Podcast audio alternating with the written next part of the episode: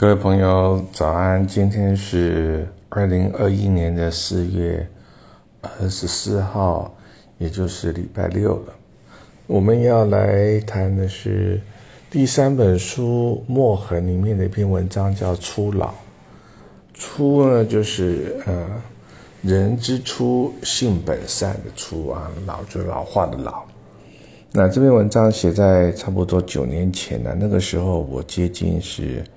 五十岁，那看到连续剧里面的呃林依晨跟陈柏霖的对话，谈到初老啊。那这个连续剧呢是在当时蛮有名的偶像剧，叫做《我可能不会爱你》啊。那他们就提出的一个很有名的词叫做初老啊。那原来他们谈到的很多的初老的征兆。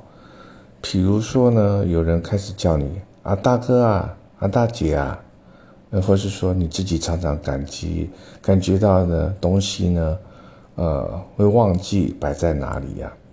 那刚好就在一两天前呢，美国的苹果公司呢发表新产品叫做 AirTag，就是说你的手机了、钥匙了，只要绑上这个小圈圈呢，那你丢在哪里的话，可能呢。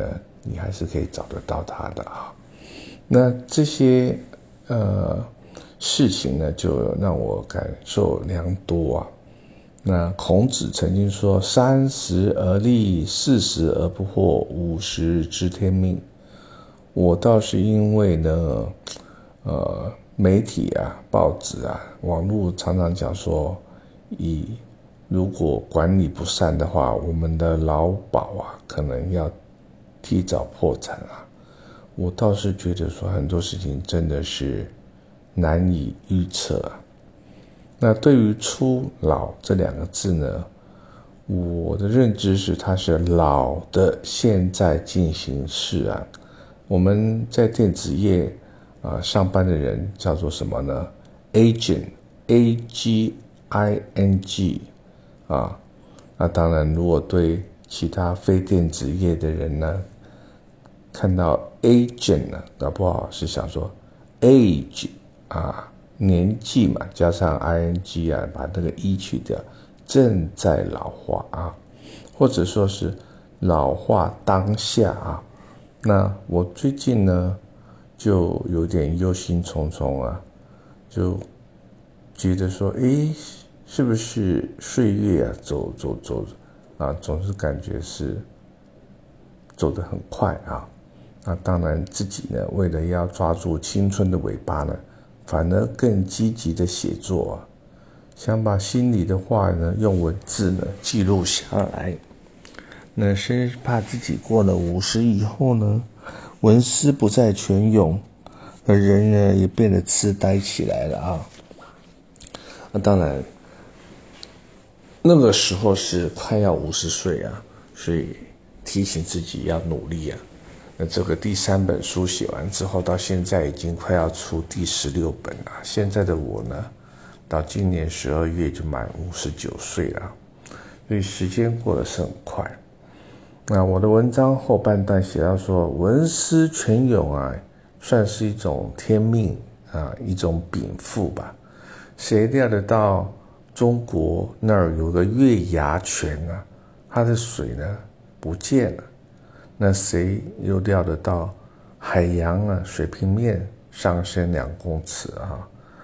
那当然，最近两年呢，又有所谓的新冠肺炎啊，整个肆虐了全球人类啊，把我们的作息啊啊打得落花流水啊。那这一切一切呢，都无法啊，是无法以一己之力啊来掌控啊。啊，当然，美国的拜登总统啊，也信誓旦旦在宣布说，数年数月之后呢，要把所谓的排碳量呢减少二分之一等等啊，以这个啊，让这个气啊地球暖化的现象改善啊。